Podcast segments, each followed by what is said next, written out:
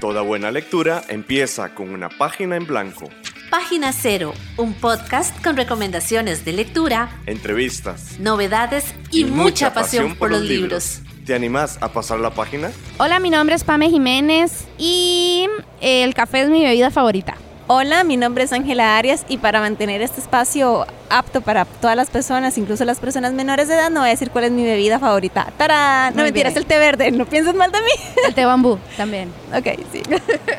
y te, damos la bienvenida a Página Cero. Seguimos aquí en la Feria Internacional del Libro. Ya me parece que esta va a ser nuestra última entrevista, producción de esto. Sí, todo sale bien. Exacto. Bueno, no, podría salir mejor si no salen más entrevistas. Sí. Pero estamos un poquito cansadas ya por dicha. Sí, cansadas pero emocionadas.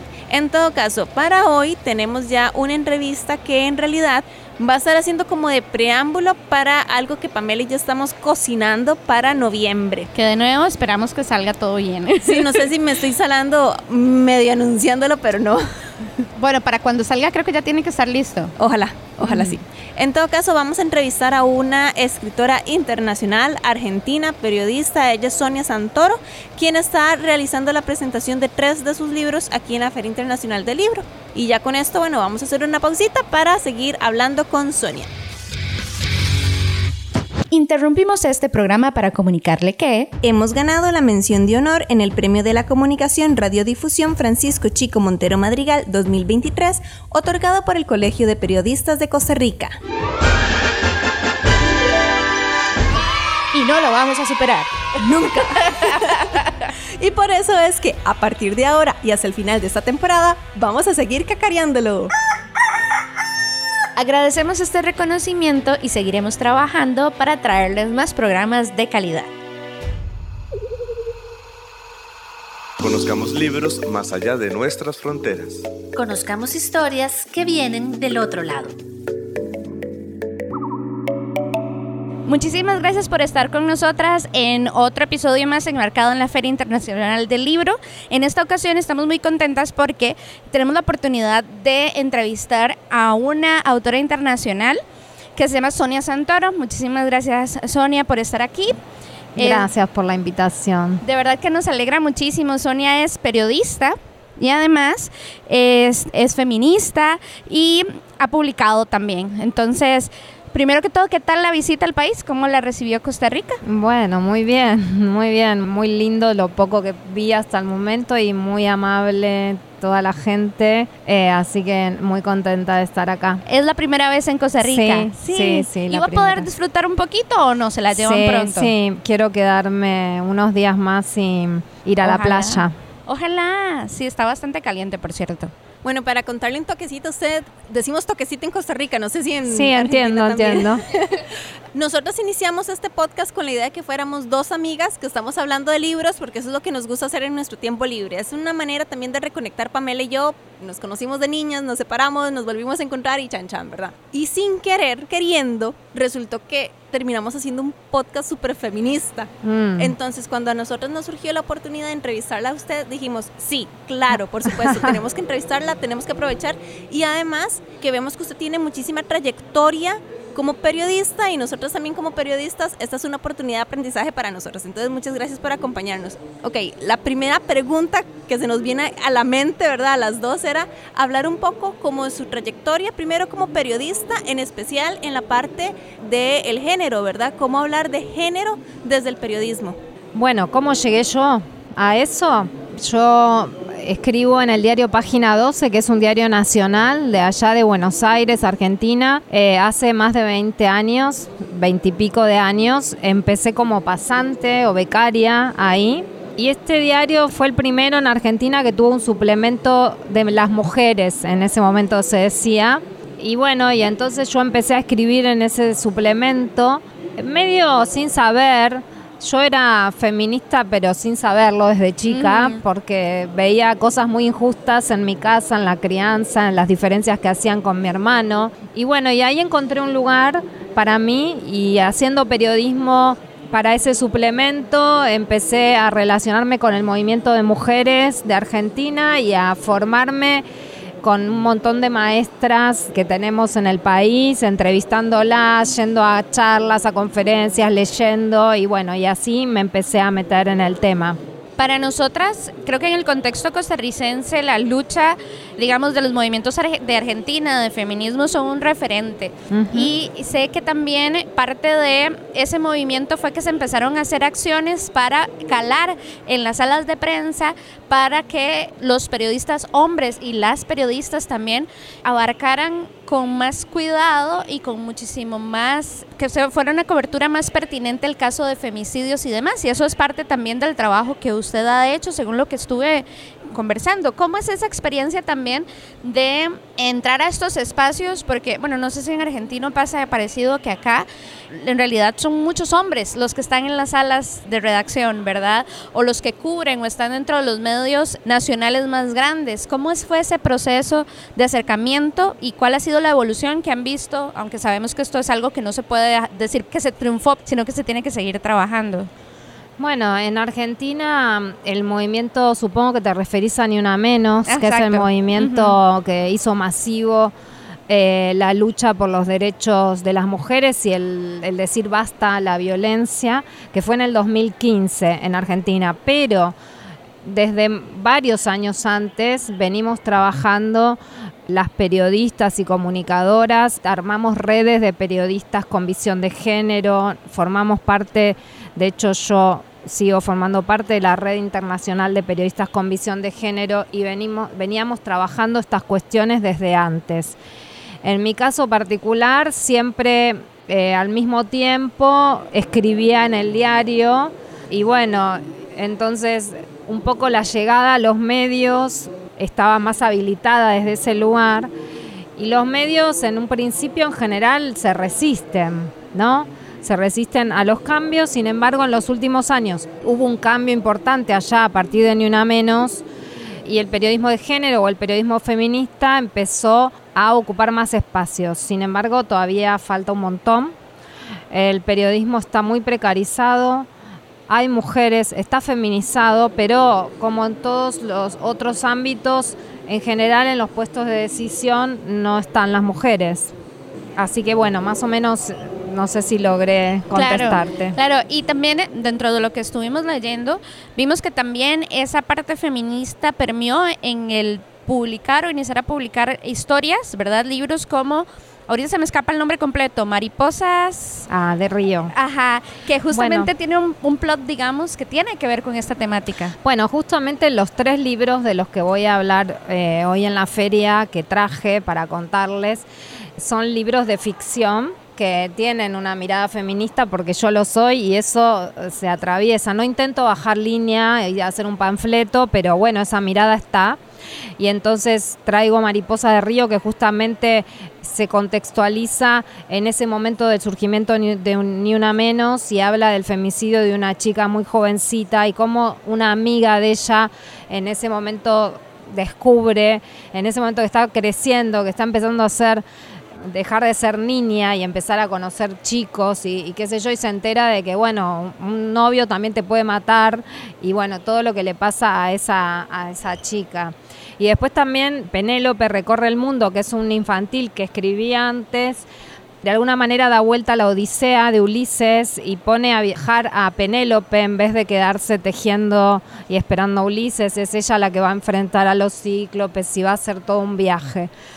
Y después el libro, mi primera novela, que es una autoficción, que también presento hoy, es Y un día me convertí en esa madre que aborrecía, que tiene que ver con la maternidad, con ese eso que no se habla tanto, no se hablaba en ese momento, este libro ya tiene más de 10 años sobre el lado B de la maternidad o las partes más oscuras de la maternidad, ¿no? Como que en nuestra sociedad todavía está el mandato de ser madres.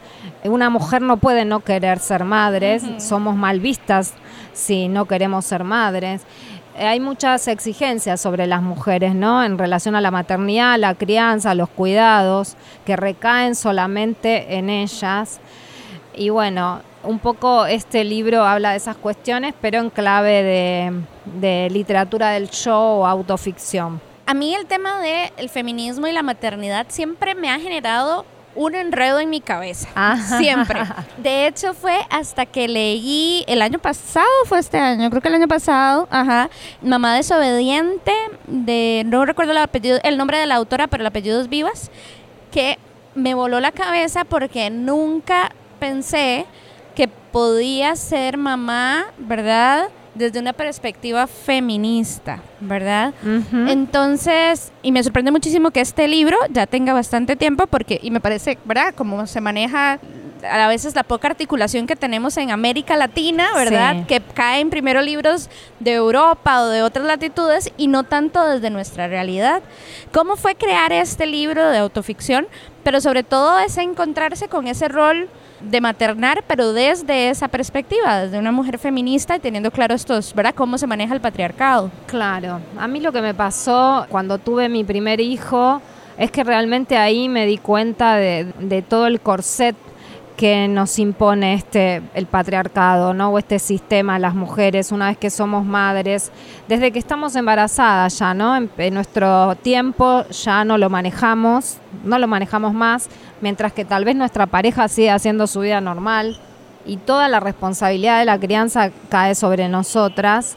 Y bueno, esto a mí me generaba muchas contradicciones y entonces empecé a escribir un diario. Empecé a escribir un diario de, de mi hijo también, de, porque estaba enamorada de mi hijo, lo estoy como todas las madres, de sus avances, de lo que iba haciendo, pero también de las cosas que me pasaban a mí en ese proceso de aprender a ser madre Claro. donde en general todo el mundo te da indicaciones, te dice lo que tenés que hacer, te lo que está juzga bien, lo que no está bien. si no haces lo que se Ujú. supone que debes hacer. Entonces, eh, bueno, un poco fui en ese diario haciendo un poco de catarsis y después lo estuve trabajando un poco más en clave de ficción y bueno, así surgió. Vea, yo muy honestamente, los dos libros que más me interesaban es, uy, el de las mariposas en el río, ese, pero sobre todo Penélope recorre el mundo. Le voy a contar, yo doy clases, entre otras cosas, de guion. Y a mis estudiantes en una ocasión les dije, bueno, vamos a aprender la estructura del viaje de la heroína. Ah, Como la idea era como sensibilizarlos un poco de por qué siempre son los hombres los protagonistas y no las mujeres. Y les digo, chicos, chicas, cuéntenme cuál es una película o una serie de televisión que tenga una heroína que no sea la Mujer Maravilla. Y nadie. Les digo, chicos, en la literatura griega, ¿quién es Penélope? Silencio absoluto. ¿Saben quién es Ulises? Ah, sí, claro, profe Ulises, la, la, la. Chicos, Penélope es la esposa de Ulises. Que ustedes no supieran que es Penélope ya nos está diciendo algo aquí muy importante. Contaba la anécdota esta porque me llamaba mucho la atención esta idea del el retelling, ¿verdad? Volver a contar una historia que forma parte del clásico de la literatura humana, ¿verdad? Que es la literatura griega, el, el Ulises, pero con Penélope. Y me gusta mucho que sea para niños. Tengo como una debilidad por la literatura infantil. Quisiera saber de dónde viene entonces esta necesidad de hacer el retelling de la historia de Penélope ya no sentada, bordando, haciendo el tejido, esperando a, a su... Bueno, yo tengo dos hijos varones. El más chico se llama Ulises. Y Ulises es un, sobre todo cuando era chico, todavía lo sigue siendo, ahora tiene 16 años, muy dormilón, muy dormilón. Y entonces yo le inventaba siempre cuentos a la noche a veces. Y, y un día le inventé un cuento porque él no se podía levantar nunca a la mañana. Y entonces le inventé un cuento de un en ese momento eh, no era una nena, era él, el protagonista era un nene que no se podía levantar porque a la noche estaba viviendo otras aventuras.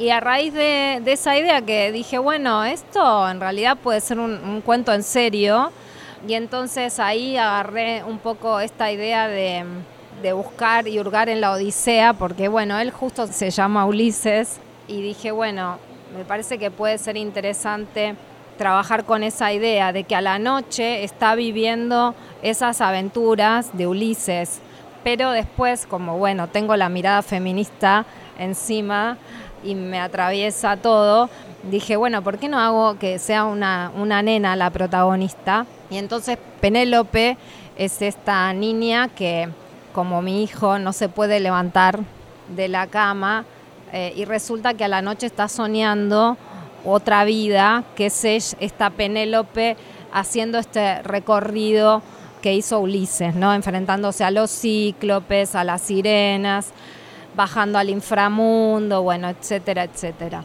Y bueno, así un poco es el surgimiento de, de Penélope Recorre el Mundo. Les agradecemos muchísimo por seguir con nosotras en esta entrevista. Ahorita vamos a hacer una pausa y ya regresamos. Página Cero es una producción gratuita para amantes de los libros. Pero para mantener el podcast necesitamos una ayudita. Por eso te agradecemos que escuches esta pausa publicitaria. Ya casi volvemos con más lecturas. No solo de libros vive el lector. Ni la lectora. Si te gusta Página Cero, por favor considera apoyarnos con tu patrocinio en Patreon. Así tendrás acceso temprano a episodios especiales del podcast y a contenido exclusivo para mecenas. Al mismo tiempo, nos ayudas a mantener este proyecto con vida. Encontrá más información en nuestro sitio web pg0.com o visitar directamente el sitio www.patreon.com barra inclinada pg0. Es hora de pasar la página cero. Muchísimas gracias por seguir en sintonía de Página Cero. Estamos aquí en la Feria Internacional del Libro todavía haciendo los programas de la Feria Internacional del Libro. Y estamos con una invitada internacional. Ella es Sonia Santoro, escritora y periodista argentina, que nos acompaña aquí en la Feria Internacional del Libro para presentar, ya no sé si son los tres o cuatro libros, tres. Son tres libritos y un día me convertí en esa madre que aborrecía. Penélope recorre el mundo y, Mariposas de río, de río. Mariposas de río. Que ese es el que yo tengo como unas ganitas. Pamela está levantando la- el dedito, tiene Ok. preguntas. Vi en YouTube una lectura que usted hizo de eh, mariposas. Empezó a leerlo. La verdad es que me caló muchísimo el extracto que leyó y yo dije, ese es el tipo de libros que quiero conseguir en la, en la feria porque si no es ahora, ¿cuándo? ¿Verdad? Mm. Aproveche para que se lo firmen. Right, es cierto. Pero además de que la historia me llama mucho la atención, creo que era para un curso de no ficción, me parece, de, que es lo que estaba subido en YouTube. Pero lo que me llamó mucho la atención es que me pareció que usted tenía una foto de Truman en una pizarra, de Truman Capote. Ah, ¿Es así? Sí, en mi casa. Sí. Sí, en mi escritorio. Sí, me llamó la atención porque uno de mis escritores favoritos es Truman, ¿verdad? Mm, sí, para mí también. Sí, entonces quería como saber un poquito, bueno, me pareció que Truman era referencia para usted, pero ¿qué otras autores o autoras han sido como referencia o la han impulsado a escribir, verdad? Porque yo recuerdo que cuando leía Sangre Fría yo dije, "¡Ah! yo quiero hacer esto, qué maravilla. Wow, bueno, no sé. Es, tengo que hacer una historia muy grande porque tengo muchos años. Bueno, mu- mucha literatura, ya que hablaste de Truman Capote, estadounidense, Faulkner, Carver, Lori Moore, que es hermosa, no sé si la conocen, estuvo hace poco, unos años en Argentina y la tuve la suerte de conocerla. Muchos cuentistas, ¿no? Chiver. Y después, de otros lados, mujeres que me impactaron, que me partieron la cabeza. Doris Lessing, la premio Nobel. Alice Munro, Simone de Beauvoir. Es difícil cuando tenés que enumerar. Bueno, y también últimamente Mario Lebrero, que es un escritor uruguayo, me partió la cabeza. Es como que hay momentos, ¿no? Claro, como que los libros llegan en un momento que uno lo necesita. Claro, eh, y, y ahora estoy leyendo a Lydia Davis, que no la conocía, y mm, Ann Carson, cuentistas también y novelistas. Y en, de Argentina, bueno, Cortázar, hay muchas mujeres interesantes ahora, desde los últimos años, Samantha Schweblin, Mm, Selva claro. Almada, Mm, etcétera. Ok, yo no sé si le estoy atravesando el caballo a Pamela. Aquí le decimos atravesar el caballo. Yo no sé si eso, eso es una... Ah, ok, Ajá. ok, Le- ok. Le estaba diciendo que es cuando se interrumpe una persona en lo que estaba hablando. Ah. Sí, Ángela y sus refranes populares. Yo quiero como volver a caer en esto del género ahora en la literatura, ¿verdad? Eh, Mm. básicamente, siento yo que últimamente se ha hecho mucha conciencia sobre la importancia de tomar en cuenta escribir desde la perspectiva de género en la literatura. Usted ya lo viene haciendo desde hace un tiempito. ¿Qué falta aún todavía para que eh, las generaciones tanto anteriores, entre comillas, por favor pongan eso entre comillas, ah, mejor generaciones clásicas, digamos, como las nuevas generaciones de escritores y de escritoras lo tomen en cuenta y lo incorporen en su literatura. ¿Y por qué además? La literatura para mí es importante, como les decía antes, que no haya una intención de, bajar una línea. Para mí eso es importante. A veces en la literatura infantil y la juvenil hay como una intencionalidad distinta que en la literatura para adultos, adultas. Pero bueno, me parece que lo importante es, como decías vos antes, que haya diversidad en quienes protagonizan las novelas, los cuentos, que haya mujeres, que haya personas de identidades de género disidentes o del colectivo LGBTB que haya diversidad, que no sean solo novelas protagonizadas por varones, escritas por varones y que solo se leen entre ellos, ¿no? Hay una frase de Simón de Beauvoir, ¿cómo era? Que en las bibliotecas está llena de libros escritos por varones que hablan entre ellos y, y están fantásticos, ¿no? Entonces me parece que está bueno que en ese diálogo deje de haber solo hombres, tanto personajes como escritores, que haya mujeres, que haya diversidad y que las mujeres, para mí lo más importante es pensar que podamos escribir lo que se nos dé la gana. No estamos obligadas tampoco a escribir algo con perspectiva de género. Yo escribí estos libros porque esta es mi mirada. Me parece que la literatura tiene que trascender una búsqueda más, ¿cómo llamarla? Se trabaja en la literatura a nivel más de, identidad. Para mí eso es la literatura, ¿no? Es decir cosas que realmente a mí me conmuevan, que a mí me movilicen. Y bueno, en mi caso, que trabajo con esta mirada, esto atraviesa mis libros, pero no quiere decir que todas las mujeres tienen que escribir con esta mirada. Es importante que todas las que quieran puedan escribir de lo que quieran. Que por mucho tiempo no tuvimos ese derecho a no tuvimos voz, no tuvimos derecho a decir lo que queríamos decir porque éramos calladas, éramos silenciadas, bueno, etcétera. Entonces, por eso es importante y me parece que se está dando un cambio en los últimos años, hay mucho más mujeres ocupando lugares con libros, ganando premios, bueno, etcétera. Justamente hemos entrevistado a mujeres jóvenes autoras, en este caso costarricenses, que nos daban como una perspectiva que nosotras también sentíamos de que al menos en nuestro país el entorno literario estaba, eh, había muchos hombres y muy poca, digamos, participación femenina. Y algo que nos llamó muchísimo la atención fue que ambas nos dijeron que el espacio de producir estos textos que se convirtieron en libro vinieron de un espacio de taller en un taller de escritura en donde además estaban rodeadas por mujeres y que se sintieron en un espacio seguro en donde no solo exponer lo que pensaban, escribir lo que quisieran decir en el momento y además sin ninguna otra presión mayor de que lo que tengo que decir tiene que ser A, B o C, ¿verdad? Si no estoy escribiendo porque quiero. Quisiera saber si usted tuvo en algún momento alguna como situación, oportunidad similar de algún texto que haya nacido de, de, alguna experiencia cercana, digamos, entre mujeres que la impulsó a publicar o si tuvo algún tipo de verdad de acercamiento de esa forma como nos decían estas chicas, que el salto de escribir yo en mi casa a publicar un libro fue porque tuve esta interacción y este enriquecimiento conjunto. En Argentina los talleres tenemos una tradición muy fuerte de, de talleres literarios. Yo he ido a talleres literarios toda mi vida, también eh, doy taller literario en los hace unos años y da la casualidad que en mi taller son todas mujeres. No es un taller para mujeres, pero las que se anotan son todas mujeres. Y ojalá que sientan que es ese espacio que vos decís, un espacio seguro.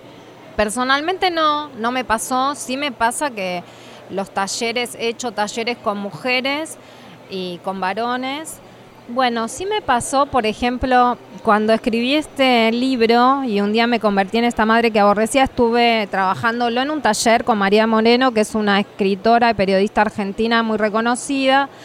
Y ella me dijo, bueno, ahora tenés que ir a un taller eh, literario con tal, un periodista muy reconocido que tenía una fama de ser muy duro en sus talleres y hacer críticas muy crudas y muy exigente y me dio miedo y no fui a ese taller. Tal vez pensando en esto que vos decís, ¿no? En querer estar en un, en un espacio cuidado, donde no te maltraten, porque a veces hay costumbres de maltrato en, en la literatura, en el arte, en el teatro, ¿no? Que se, se naturalizan y la verdad que yo no tenía ganas de eso. Así que bueno, esa es mi experiencia. Y es interesantísimo porque ellas también nos decían que ellas escribían estos textos y que ellas llegaban hasta con pena un poco porque creían que no tenía profundidad, pero en realidad sí, tuvieron que, ¿verdad? En este espacio fue que lo descubrieron. A eso yo quiero agregar algo más que ellas decían y es que me acuerdo particularmente en el caso de una Verónica Jiménez, que era una de las que entrevistamos, que ella decía, es que yo tengo 31 años. Si publico este libro, tiene que ser un buen libro porque la sociedad, el público en general, me va a criticar mi primera obra con más dureza de lo que se le va a criticar a un hombre que la publica por primera vez. Que además los hombres, y lo vimos posteriormente en una entrevista, Pamela y yo, los hombres pareciera que tienen mayores y mejores oportunidades que las mujeres en general de publicar, al menos aquí en Costa Rica. Mm. ¿Hay una situación similar así en Argentina?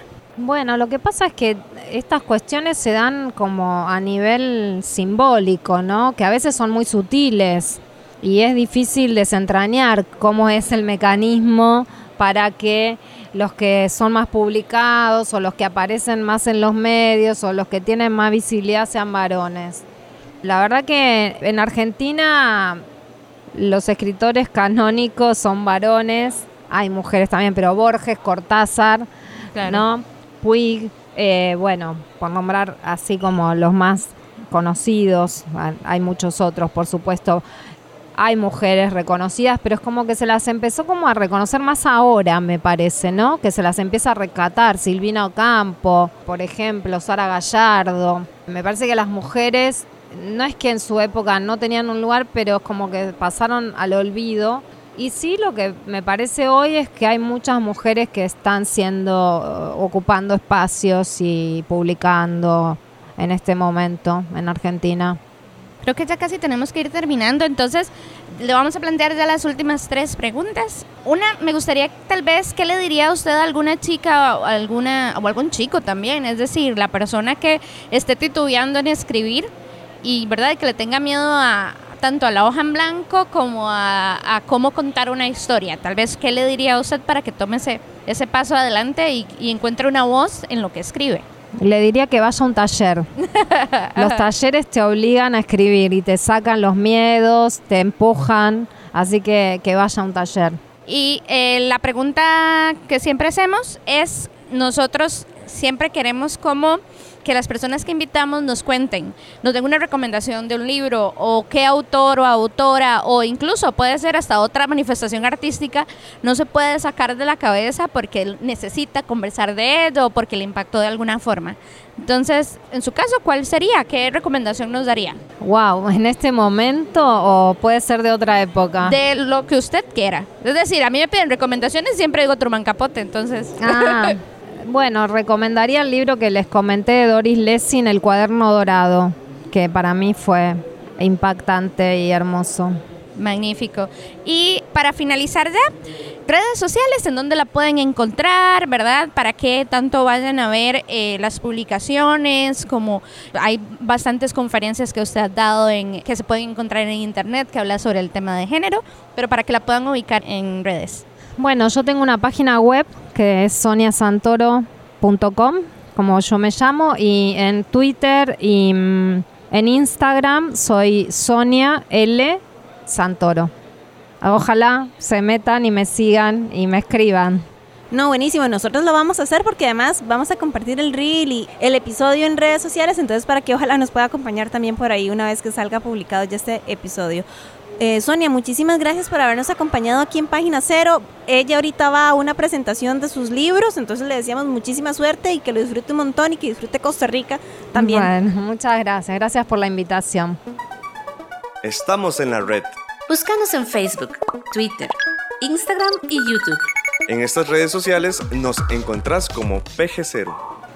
Muchísimas gracias por acompañarnos en este viaje de la Feria Internacional del Libro. De verdad que creo que es importante volver a hacer como un recuento de todas las instancias que nos ayudaron, que nos dieron espacios, las editoriales, la cámara y sobre todo los autores y autoras que nos dieron un tiempito de su agenda en días que son una locura, ¿verdad? Tienen que andar de un lado para otro. Eh, entonces, de verdad, muchísimas gracias y sobre todo a ustedes por estar acá y escucharnos eh, a mí friqueando con uno de mis escritores favoritos y así, esas cosas que pasan en la vida.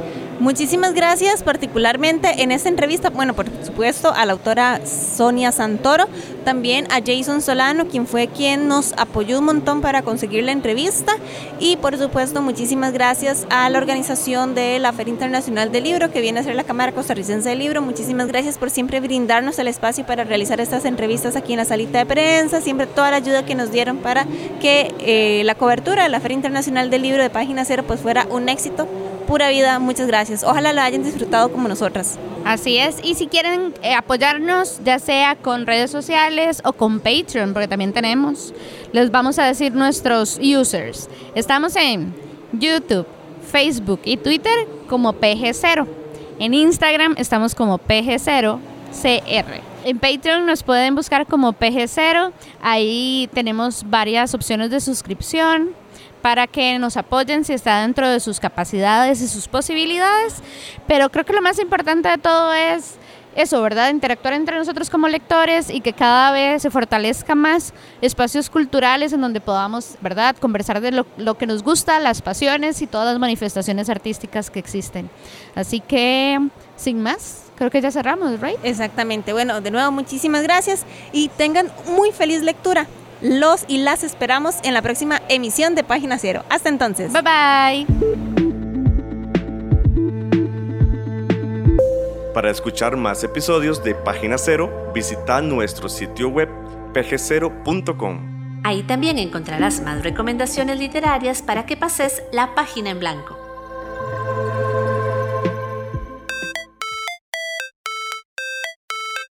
En esta producción participaron Sadie Salas y Manuel Zumbado. En locución. Página Cero es una producción de Pamela Jiménez y Ángela Arias. Página Cero es una producción sociocultural y educativa sin ánimos de lucro. Para más recomendaciones literarias, visita nuestro sitio web pg0.com. Para cualquier consulta o sugerencia, escribinos al correo electrónico pg0.gmail.com. Y si te gusta este podcast, por favor considera apoyarnos con tu mecenazgo en www.patreon.com barra inclinada pg0 y recibí adelantos y contenido exclusivo. Ahora sí, pasa la página en blanco e inicia la lectura. ¡Felices, letras!